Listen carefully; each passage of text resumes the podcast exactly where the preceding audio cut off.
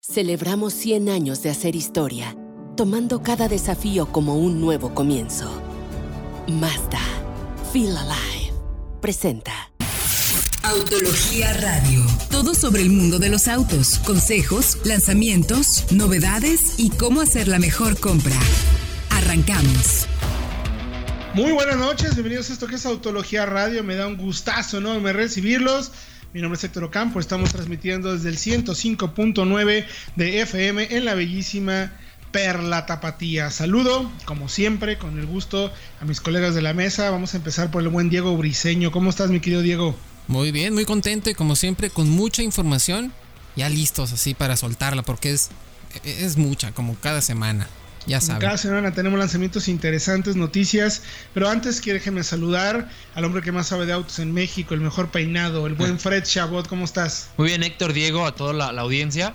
Pues hoy tenemos nada más y nada menos que tres pruebas. Bueno, un primer contacto que nos vas a presumir y dos pruebas más, más para que se den una idea. Es trabajo, lo siento mucho. O sea, no, de verdad, alguien tiene que hacerlo. Yo no quería, pero bueno, tuve que. Te obligamos, lo obligamos a ir. Exactamente, no, no me, me, vi obligado, no me quedo de otra. Eh, les recuerdo primero eh, nuestras líneas de contacto por si quieren platicar con nosotros, hacernos alguna pregunta sobre qué vehículo comprar, si tienen alguna duda en particular con algún coche, cuánto dinero, presupuesto o qué están buscando y con mucho gusto les vamos a ayudar a tomar buenas decisiones. Arroba Autología Online, arroba solo autos pueden también entrar a www.autologia.com.mx y nos pueden encontrar en todas las líneas de contacto de contenido en la nueva era digital a través de Twitter, Facebook, Instagram y YouTube bajo la marca arroba autología. Autología online. Autología online. Autología online. Es correcto. Porque no, porque no, no, vayan a, no vayan a seguir otro que no está haciendo nada. Sí, no. por, por, ahí también tenemos pendiente nuestro, nuestra cuenta de TikTok, ¿eh? Aguas, Fred. Híjole, es Aguas. que. Fíjate que ya estoy investigando, Diego, y no sé cómo por dónde, man. Qué peligro. Está complicado. ¿eh? No sé cómo por dónde, porque necesitamos a un niño de 13 años que la haga. Sí. Porque de verdad que nomás yo no le hallo. ya veremos ahí más temprano. El día de hoy les platicaremos sobre una nueva caja muy interesante de Hyundai, que es una caja predictiva. Por ahí también se presentó el nuevo Volkswagen Polo en Rusia. Hay información también sobre la nueva Volkswagen, ya hay nueva imagen de la marca, eh, cambió el sitio, hay varios temas, también les diremos todo, evidentemente, sobre eh, consejos para que tu auto dure más de 20 años, o sea, para que le des un buen mantenimiento, presentado por Resource y también hablaremos de las pruebas de Ford Ranger que tuvo el buen Diego oportunidad de hacer aquí en la ciudad de Guadalajara, nosotros que cumplimos tres meses con un Suzuki S-Cross y bueno, la cereza en el pastel, el haber podido conducir el nuevo Chevrolet Corvette. ¿Qué yeah, nos dirás? La, un coche super adelantado. Lo esperábamos muchísimo porque además es el primero de motor central. Y ya nos platicarás cómo tiene, pues cómo impacta este cambio tan radical en la, en la layout del auto a, lo, a, a cómo se maneja. Es que es otro coche. Es otro coche por completo. Así es que quédense con nosotros porque le vamos a platicar todo eso y mucho más Así es que estén pendientes porque arrancamos ya con Autología Radio. ¿Y qué les parece? Si mi querido Fred Chabot nos cuentas un poco sobre ese polo que está llegando a nuestro mercado. El polo es un polo sedán que se presentó en Rusia. Eh, como sabemos, para ciertos mercados como el ruso, tiene mucho sentido tener autos de bajo costo. Entonces lo que hicieron fue mantener la plataforma de la generación pasada, el que conocemos aquí como Vento, pero le dieron un cambio totalmente, un cambio total al interior y al exterior. Es un fastback. De hecho, es como lo que era el Toledo anteriormente. No sé si recuerdan. Donde la cajuela abre con todo y el vidrio. Tiene un sistema de infotenimiento muy interesante. Tiene cuadro de instrumentos digital. Y motores 1.6, que conocemos, con 110 caballos. O un 1.4 turbo, con 123. Ahora, todo el, esto el mientras que, mantiene que usaba, bueno, que el Toledo, ¿no? que usó Toledo. la 1, exactamente todo el, todo, todo el grupo. Es un motor, sí, viejo, el 1.4 turbo, pero sigue siendo muy efectivo. ¿Qué tan viejo es ya, eh? ¿Qué tendrá? Ya tiene al menos unos 10 años. Sí, ¿verdad? Hasta poco, 12 años, sí. Porque sí, yo recuerdo en 2008 recomendé un León con ese motor. ¡Vámonos! Para que se den una idea, un Seat León. En 2008 se acuerda el buen Fredo. Entonces, eh, bueno, de hecho, el primer vehículo que lo debutó, si no me equivoco, fue la Tiguan de anterior generación. Eh, sí, en la versión de 160 caballos. Correcto. Y luego tuvo también el Golf. Fue un motor que se usó en todo el grupo Volkswagen. Que se usó en todos lados. Y que al no ser nuevo, no es tan costoso. y a la vez sigue siendo muy efectivo. Entonces, sí, sí. a lo que vamos es, el Vento y el Polo presentaron una pequeña también actualización para México hace unos meses, hace unas semanas incluso. Les platicamos por aquí. Y ahora en Rusia tienen ese enfoque de hacer un cambio con la misma plataforma, porque no cambia el, chasis, pero mucho más radical. Vayan a Autología a ver las fotos porque está muy interesante. Ojalá llegara a México. Está lindo, ¿eh? También nuestras redes sociales, arroba Autología Online, arroba Solo Autos, ahí lo podrán encontrar. Y ya que hablamos de Volkswagen, mi querido Fredo, déjame contarte que la semana pasada tuve oportunidad de estar con la gente de la marca en México porque ya presentó finalmente, mi querido Diego, también la nueva imagen eh, no es un cambio de logo, eh, es un cambio como de concepto, de imagen, una Volkswagen más conectada, más cercana a las personas. Al final, la verdad es que es una, una de las eh, características que, que caracteriza la, la rebusnancia al logo ser muy simple, pero sobre todo se puede usar en muchas aplicaciones. Y viene de la mano Insisto con un tema de conectividad. Tiene nueva página. Van a empezar a vender productos a través de, Instagram. Productos de Volkswagen Collection. Que están haciendo con diferentes artistas y van a intervenir. Eh, me dijeron, eh, no, se llaman ya. Este, ¿cómo se llaman las personas que hacen productos, este, que hacen ropa y eso? Eh, ¿Cómo le llamas, mi querido Diego? Al que hace ropa. Mm, texturista, no, no, no, no, no. Maquilador. Pues una especie, alguien que se encarga de hacer ropa. Sí, sí, ahora, ahora ya entre de Volkswagen se le llaman experiencias textiles. Es como se le va a llamar a la ropa. o sea. Ah, bueno, tal cual. Y viene además, confirmaron para finales del, año que llega ya la nueva versión de Touareg, la Cross Sport, que es la de dos filas de asientos. Más corta. Un poco más corta que pues en pocas palabras viene, viene, a, viene a, reemplazar a la, pues a la Touareg, que ya no tenemos, ¿no? Correcto. Entre, de hecho, entre esa, la Teramont, la versión larga para de pasajeros, y la, esta Crossport, será el reemplazo directo de la Touareg. Un coche menos refinado, menos sofisticado, pero a cambio de un menor precio, que es el que la gente busca en un Volkswagen. Y además mantiene el V6, entonces va a estar interesante. Y otro tema interesante esta semana, mi querido Diego, si lo tienes allá a la mano, ¿qué onda con esa caja predictiva de Hyundai que me suena eh, pues una chulada. O sea, me suena algo que realmente necesitamos, sobre todo para las calles de nuestras grandes urbes mexicanas. Exactamente, y es que se suma a toda esta onda del Internet de las cosas, donde los autos ya están más conectados precisamente con el sistema de navegación, pero también con la infraestructura de los caminos y con otros vehículos. De esta manera, el coche puede saber qué es lo que viene, con información incluso topográfica, con cámaras eh, en la parrilla para ver ¿Qué es lo que pasa? Ir anticipando los movimientos para siempre mantener el auto en el régimen óptimo de revoluciones. Imagínense. ¿Qué tal?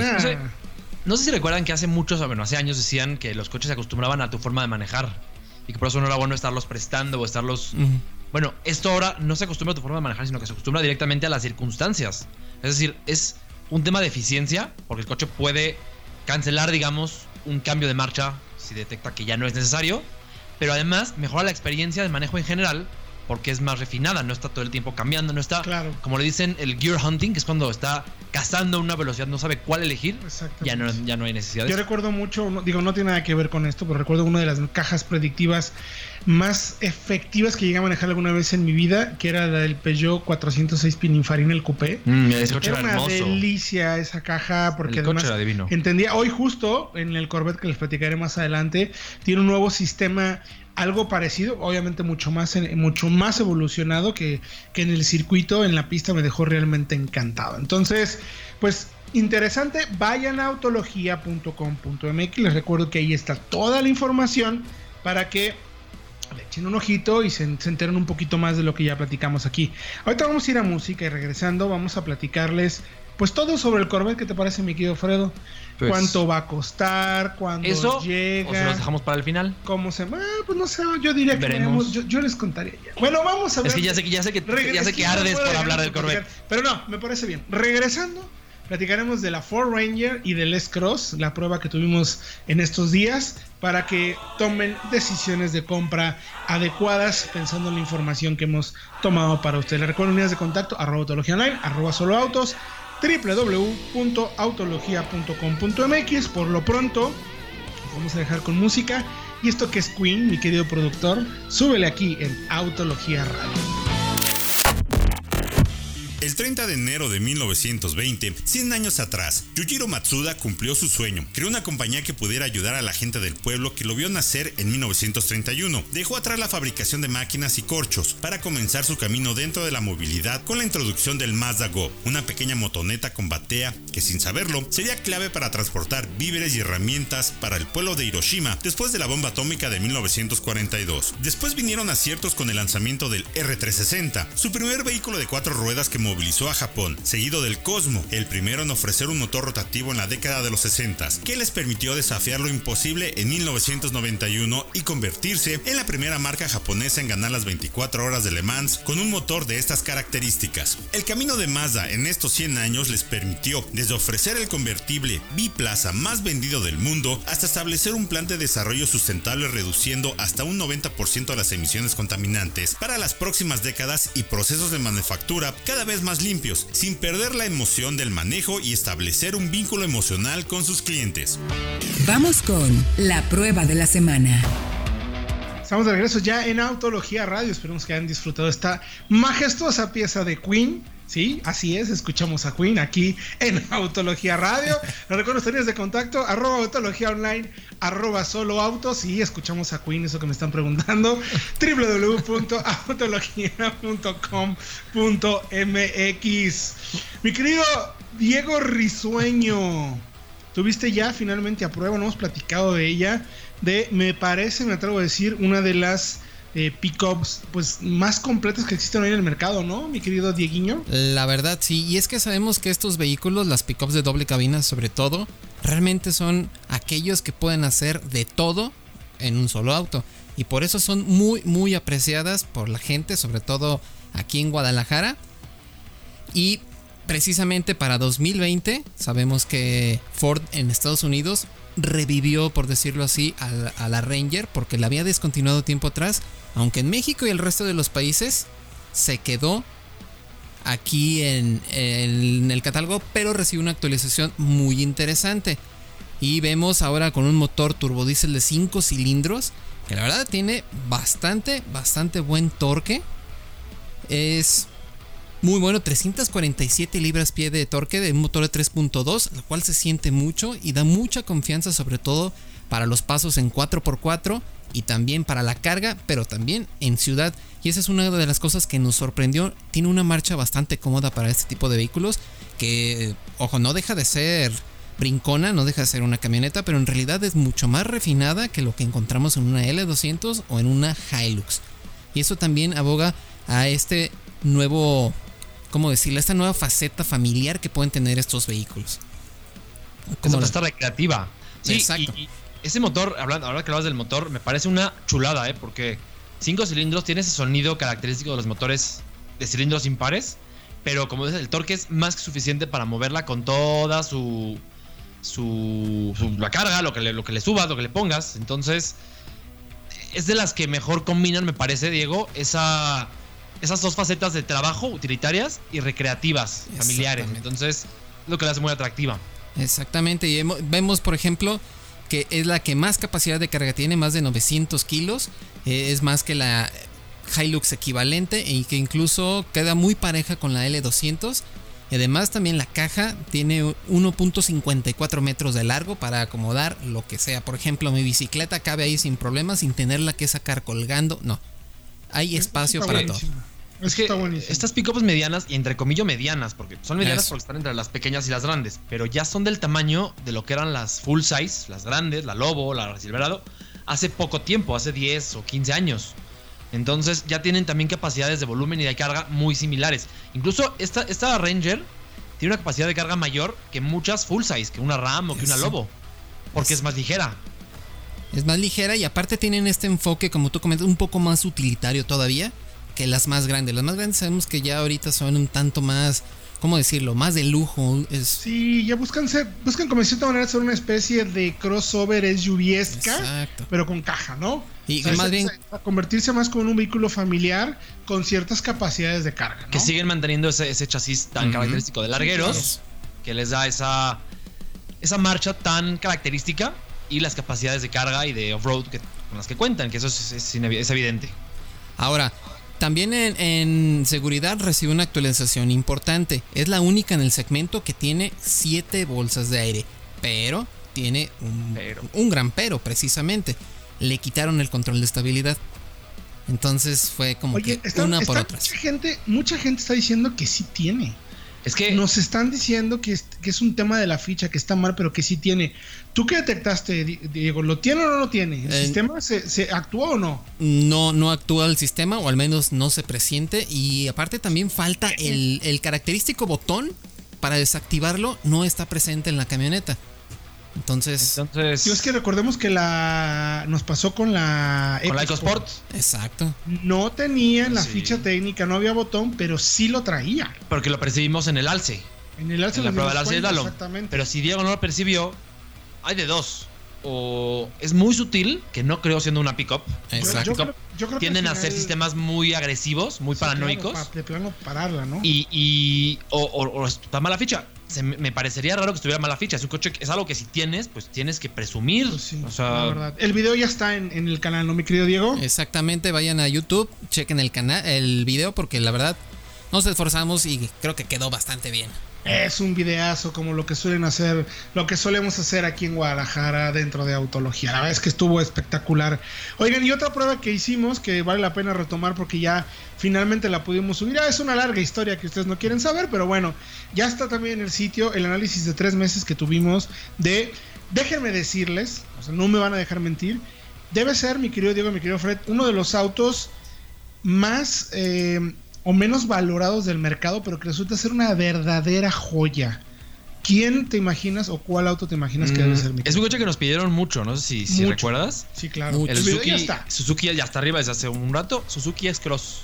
Correcto. Quizá por la forma no es tan, no, ser tan una SUV marcada, eso le resta popularidad, ¿no? Sí, Exacto, le resta popularidad. Es que no es camioneta, ¿no? Eh, sí, es. Pero es una especie de hatch grande. Y es que sería como un fit grande. Incluso ahorita que tenemos también la Mazda CX30 que estamos compitiendo. Eh, podría ser rival. Se ven muy similares, aunque es más grande y más amplia la S-Cross. Sí, es que la S-Cross es incluso más grande que la Vitara. Podría dar la impresión de que al no ser una sub es más pequeña o menos amplia. Es más amplia. El enfoque es distinto porque la Vitara tiene un sistema de tracción integral Correcto. muy efectivo. La S-Cross no lo, no lo contempla.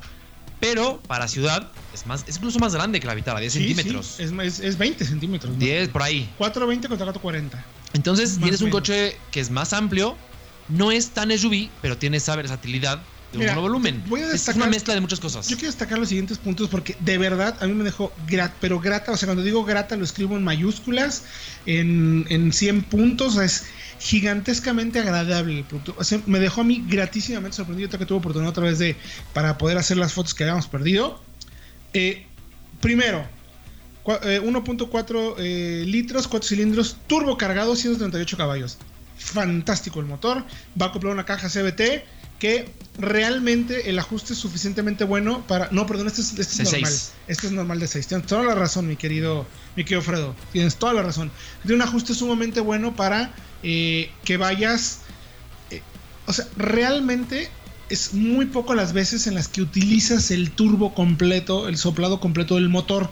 Entonces casi siempre es la primera parte y eso te permite tener un consumo, cheque nada más en la prueba, de 11.6 kilómetros por litro. En un coche amplio. En un coche que caben 5 personas cómodamente, tiene techo panorámico gigantesco, tiene una muy buena eh, generación o sensación de habitabilidad de espacio en el interior.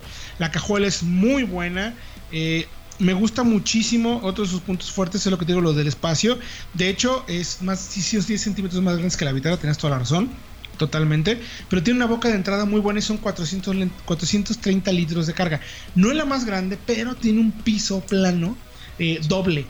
Entonces puedes acomodar una tapita y abajo te quedan como 15 centímetros, más o menos 20 centímetros de cajuela de un rectángulo gigante donde puedes guardar laptop, cosas que no, Y que no se vean, Que no quieres que se vean. Claro. Que eso está bastante, bastante bien. A mí eso de verdad me encantó. Y otro tema, pues que le hicimos el test técnico. Y salió de verdad, como todos los vehículos de Suzuki, extremadamente bien el sistema. Bastidores muy precisos, direcciones rápidas y sistemas de control de estabilidad sumamente protectores. Para algunos puede parecer histérico, pero ya que estás en la situación de riesgo, el vehículo prácticamente se frena y te permite regresar al carril, pero sin problemas. Vean ¿eh? el video, me recordó mucho a lo que pasó con la Vitara. Recuerden cuando hicimos el megatest, muy parecido. Correcto. La verdad es que a mí me dejó gratamente sorprendido. El canal ya tenemos en autología online el video. Ahora vayan también al sitio donde ya tenemos la información para que puedan comparar, pero pues tiene 17 pulgadas, Apple CarPlay, Android Auto, Bluetooth, o sea, todo. Quizás algunas cosas se ven ya un poquito veteranas, como el sistema de infoentretenimiento, algunas cosas que tocas, pero créanme que es una verdadera joya porque además vale menos de 400 mil pesos. Está en el rango, en ese rango, sí. Está en ese rango. Entonces, vayan a autología.com.mx, échenle un ojo, una de las mejores recomendaciones que ni se imaginaban. Vamos a música y ahora vamos con David Bowie, uno de mis favoritos aquí en Autología Radio.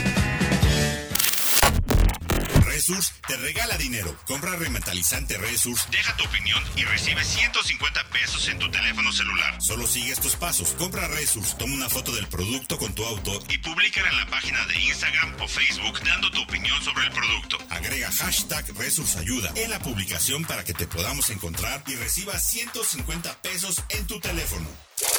El aditivo Resource presenta. Estamos ya de regreso en Autología Radio. Esto que escuchamos de David Bowie es mi canción. ¿Cuál es tu favorita de David Bowie, mi Híjole. querido Fred Chabot? Me van a matar, pero no tengo una a la mano. No puede ser. ¿Tú, a quién, quién te gusta de David Bowie, mi querido Diego? Pues la verdad, la de Ground Control to Major Tom es la más es, es- ese es- es- Sí, esa es tu favorita. Space Ya, para mí también las que más me gusta. sí. Yo que- pues eso fue David Bowie aquí en Autología Radio, con el gusto de siempre. De hecho, esa canción de David Bowie la usaron hace como unos años para un anuncio de Lincoln. sí, claro. No sé si recuerdan. De hecho, también la usaron, la de David Bowie, ahorita en el lanzamiento del Corvette, de, en junio, que estuvimos mira. por ahí. También por ahí se estuvo. Entonces, bueno, eh, vamos ya con mi Corvette o hasta el último bloque. Hasta el último, ¿verdad? Yo, yo como tú digas, yo, No, yo- yo bueno, veo que, que estás así como agarrando la mesa no, de... no, no, yo estoy la agarrando cuerda, al final ni me acuerdo de nada, siempre me pasa eso, entonces no, no, no pasa absolutamente nada. Pero mejor vamos con los consejos de nuestros amigos de Resource, que nos van a decir, si tú, por ejemplo, mi querido Diego, mi querido Freddy, alguien del auditorio, quisiera que su coche, no, dice, no lo voy a cambiar, o sea, yo no voy a cambiar mi coche, están muy caros, no me interesa, quiero que mi auto me dure un rato, tenemos cuatro consejitos que les van a ayudar a tomar una buena decisión de cómo cuidarlo para que les dure un buen rato. Porque luego la gente luego piensa que el mantenimiento es gasto. Y no. No, es inversión. Es inversión y es cuidado de tus claro. cosas, ¿no? Sí, y, y hablando del mantenimiento, empezamos con esa. Haz un mantenimiento preventivo y no correctivo. Exacto.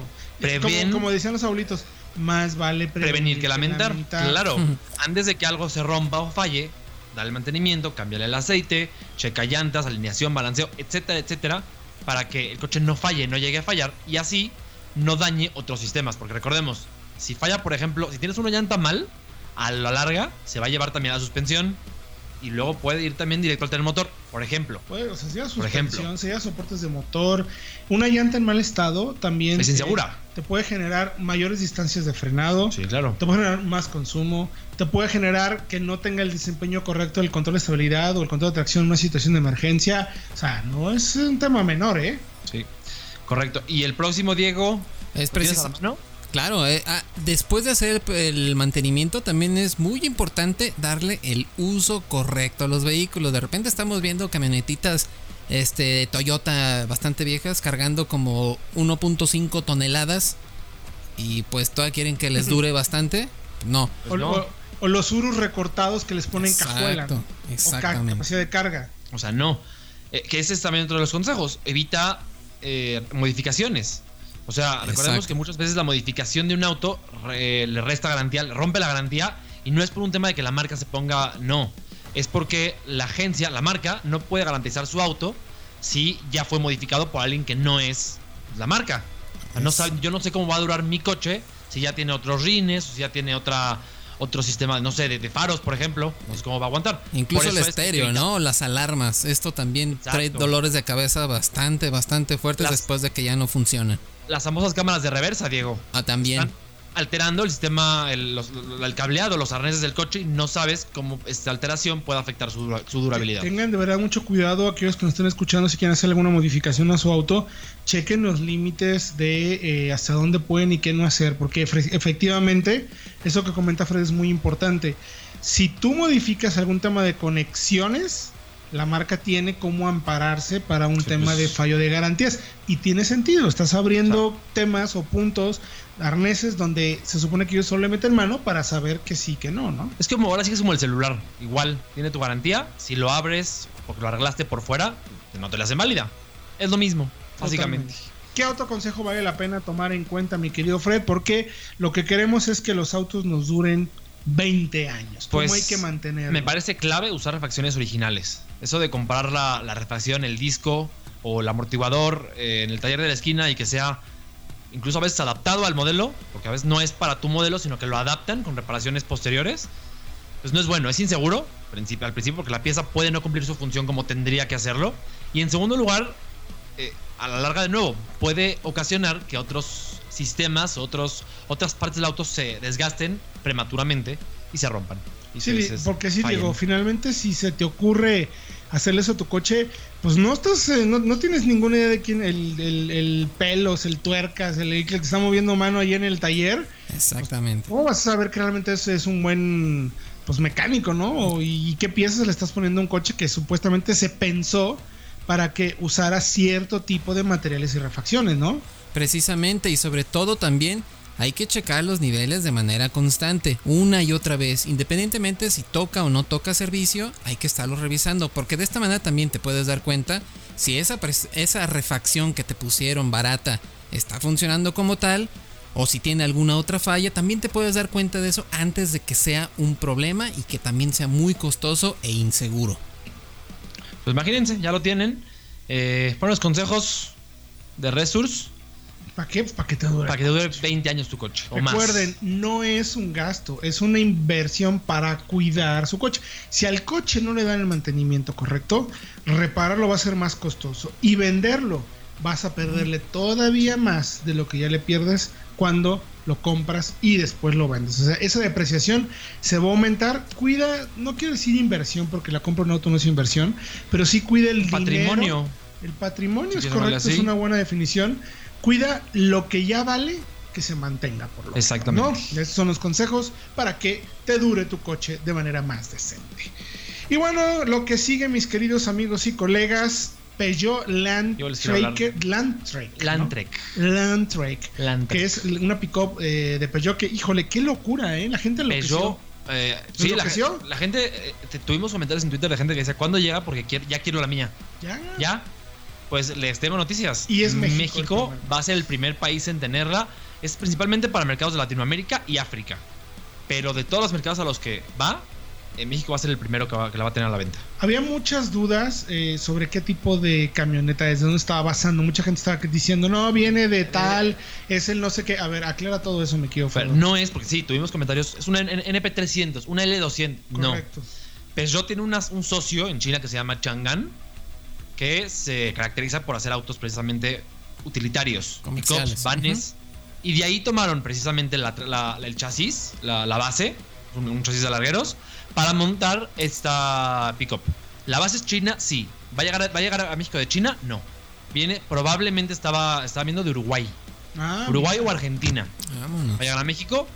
Y eh, el desarrollo sí es China, aunque los motores son, en este caso, son especiales, digamos, para nuestra región porque funcionarán, pues evidentemente hay una puesta a punto para diferentes mercados. África no va a tener lo mismo que tengamos aquí en México.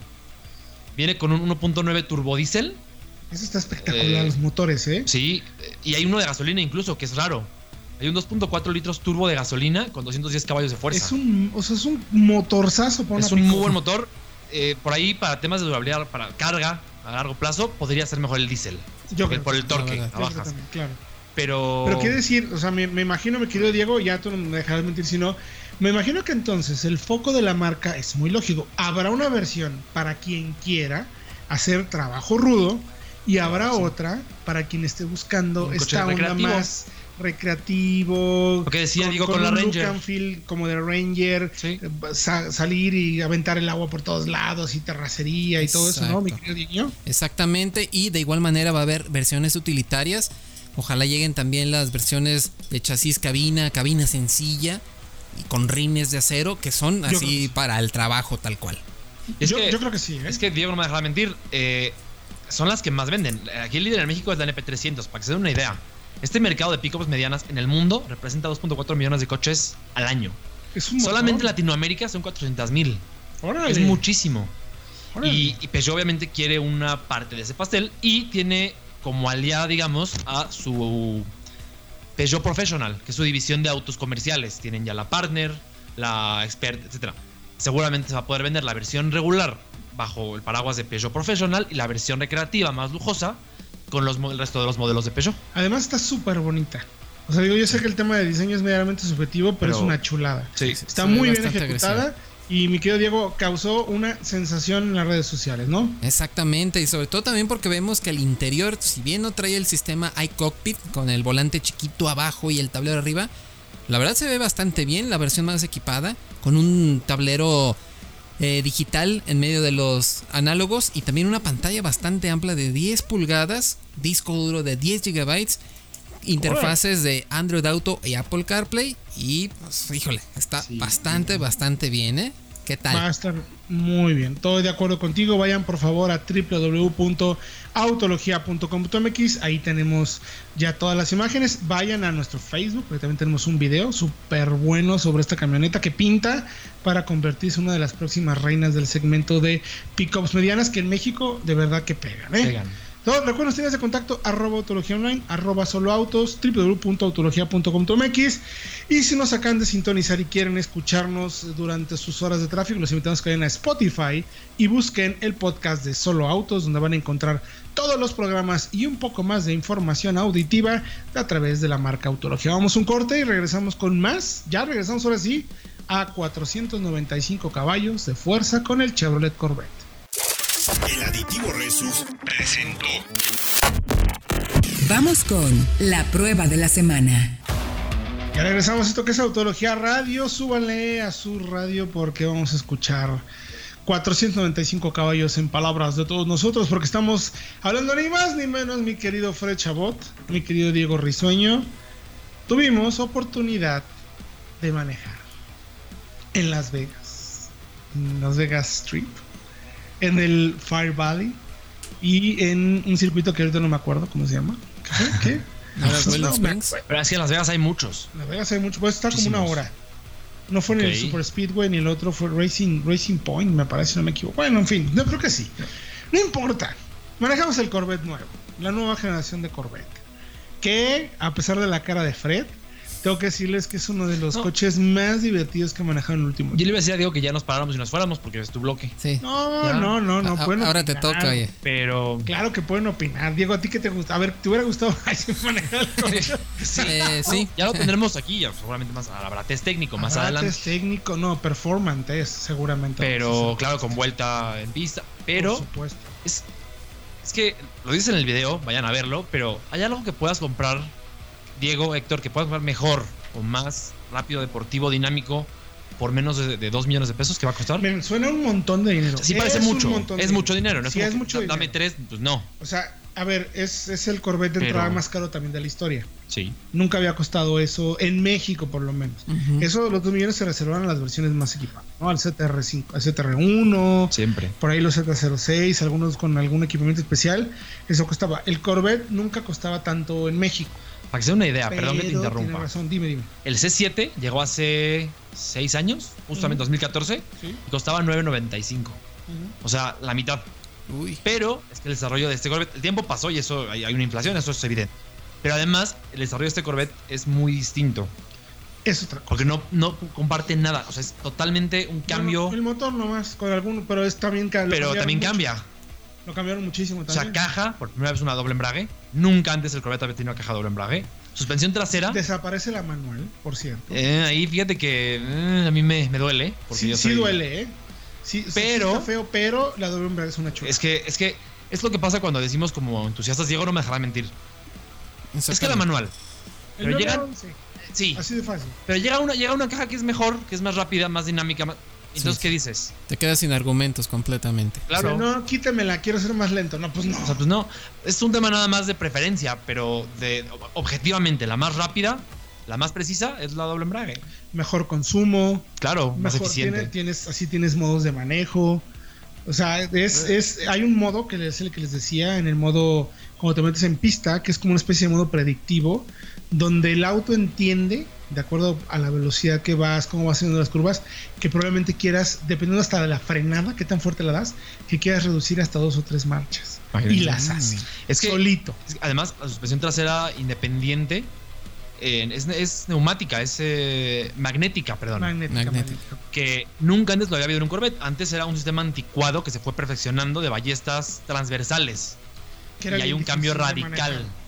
A ver, es que es muy fácil. Lo único que comparte es el nombre. Y ya. Es un auto completamente diferente. Eh, hay una anécdota muy interesante que me gustaría compartir con el auditorio.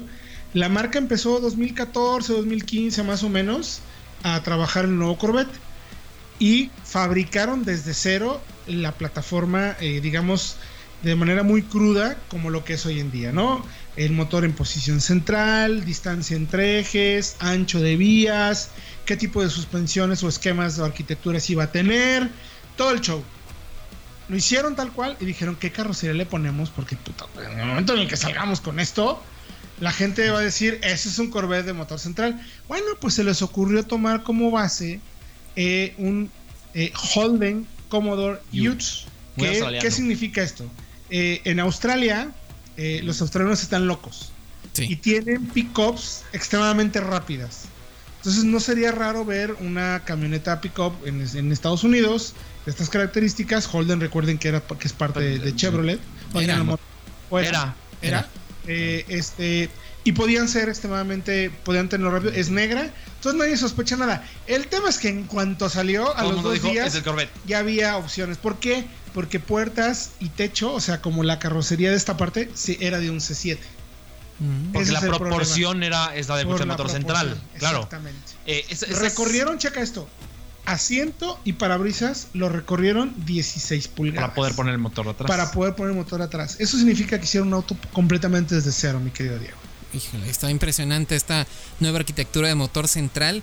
Y sobre todo este, la verdad, esa mula de, de Ute, que son como estos coches que de los 70s, los Chevrolet El Camino Ándale, ándale. Coches, camionetas, los conocía yo de niño, tal cual. Y la verdad se ve bastante impresionante, pero es que el trabajo fue de veras arduo. soberbio. Soberbio. En estos, en estos cinco años lograron hacer un gran trabajo. Desarrollaron después 111 prototipos entre diferentes etapas, donde 11 fueron como las primeras, todavía con algunos detalles del C7, y ya los 100, las 100 mulas finales, 100. Fabricaron 100 mulas para probar esto, lo metieron a Nürburgring, hicieron varias cosas para cómo decidir que podría ser o no la siguiente generación de Corvette. ¿Por qué es importante? O sea, ¿por qué llama la atención? Por lo que mencionabas un poco, mi querido Fredo. Es una, es, eh, cambia, o sea, para Corvette, la marca llevaba nueve intentos que yo voy a entrecomillar. Eran, que fueron intentos. No, no intentos. La marca realmente nunca quiso sacar un, automotor central. O sea, realmente quizás cuando más ganas lo hicieron fue en el primero, en el 60-67, si no me equivoco. ¿Por qué? Porque estaba la moda del Ford GT. Y porque estaba Sora en General Motors, que era... E-, era Ford GT y, queríamos competir, pero era costoso. O sea, se dio cuenta que, a ver, nosotros vamos a ser competitivos en Le Mans, que era lo que sí quería Ford con, con GT contra Ferrari, por un tema ya más de egos entre marcas. Pero al final, Corvette dijo, vamos a ser competitivos, pero realmente nunca quisieron hacerlo. O sea, ¿por qué toda la plataforma, o sea, las, el C4, el C6, el C3 se vendían extremadamente bien. No tenía sentido hacer un auto mucho más costoso, que puede llegar hasta costar hasta 400 mil dólares el último que hicieron, el último prototipo que se hizo en los 90 porque era fibra de carbono, suspensión neumática, hubo hasta motores Bankel de centrales para, para hacer un Corvette. Entonces, vaya, no había ninguna razón por la cual hasta ahora, y las dos razones principales son, habían agotado ya los límites de potencia de adherencia en esta plataforma, la anterior, en la C7. Ya no había manera de ponerle más potencia que el auto se agarrara. O sea, así de sencillo. Así nomás. Y bueno, sí, dime, Fred. No, no, para que se una idea, nada más, te interrumpo rápidamente. El anterior CTR1 con 755 caballos de fuerza aceleraba a 0 a 100 oficial, dato de la marca, en 3 segundos. Este con 495, es decir, 260 caballos menos, lo hace en 2.9. Y pesa 100 kilos más. Porque está limitado por la potencia y, no por la tracción. Exacto. Este concepto de motor central con 60% del peso atrás y 40 adelante tiene una tracción y no me refiero solo a la, tracción física, sino tracción en el piso brutal. Y el segundo punto, hoy en día materiales como el aluminio, fibra de carbono, eh, la electrónica, por ejemplo, como el diferencial electrónico posterior que se ubica para que tengas mejor tracción, como el sistema de, de, amortiguadores magnéticos.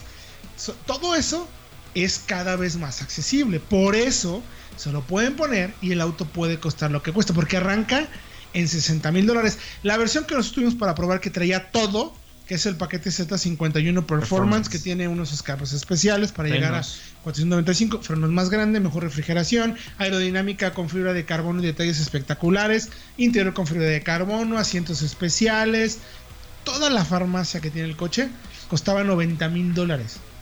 90 mil dólares, vale una tercera parte o menos de una tercera parte de cualquier exótico europeo. Le hace un. Italia, Ferraro, Ferrari, Lamborghini un Lamborghini, un Aston Martin, ya un poco más este, yéndonos a, a esa parte de Europa, cuesta una tercera parte.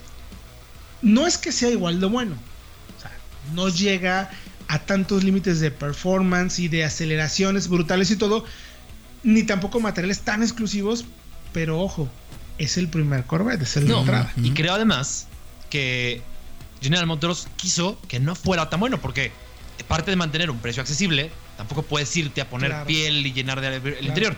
Tienes que ser coherente. Pero que está. Ah, no tengo duda. De hecho, el avance, ese coche lo, vi, lo vimos, ya lo vi en, vivo. El interior es un avance magistral respecto a lo que es el Corvette. Porque justo eso era una de las cosas que le, que le podíamos, digamos, echar en culpa al Corvette. Que el interior siempre dejaba un poquito que desear. Sí, decías, todos se lo pusieron a los fierros. Eh. pues ahora no. Ya no. Entonces. Y no, como dices, no va a ser, eh, es el primero apenas del C8. Vendrá un Z06, vendrá un ZR1. Y, y déjame despedirme con una cosa rapidísima. Cuando vi lo de la plataforma, les dije, oigan, ¿y qué rumores hay de la hibridación? Hoy en día todos los super mega eléctricos, exóticos, pues optan ya por tener hibridación para obtener un sistema de tracción integral con motores eléctricos. Me dijeron, no te podemos hablar nada de eso, pero sí podemos decirte que cuando desarrollamos esta plataforma pensamos en todas las opciones que puede haber a futuro. Está, esta prueba para el futuro. y con eso nos despedimos. Mi querido Diego Briseño. Híjole, no, pues muchas gracias. La verdad que envidia y los esperamos aquí el próximo jueves. Efectivamente, todo en autología.com.mx, mi querido Fred Chabot. Pues nos despedimos, nos escuchamos el próximo jueves eh, con más información y con más pruebas más pruebas, más contenido. Vayan por favor a autología.com.mx, perdón, vayan a arroba autología online, arroba solo autos. Chequen la prueba de Corvette, díganos a ver qué les pareció, si les gustó, si no les gustó. Nuestro canal tenemos también la prueba de, bueno, tenemos un montón de pruebas, dos pruebas a la semana, así es que no duden en seguirnos y acompañarnos y sobre todo preguntarnos para ayudarles a tomar siempre la mejor decisión de compra. Escuchamos próximo jueves, 8 de la noche, aquí en Autología Radio.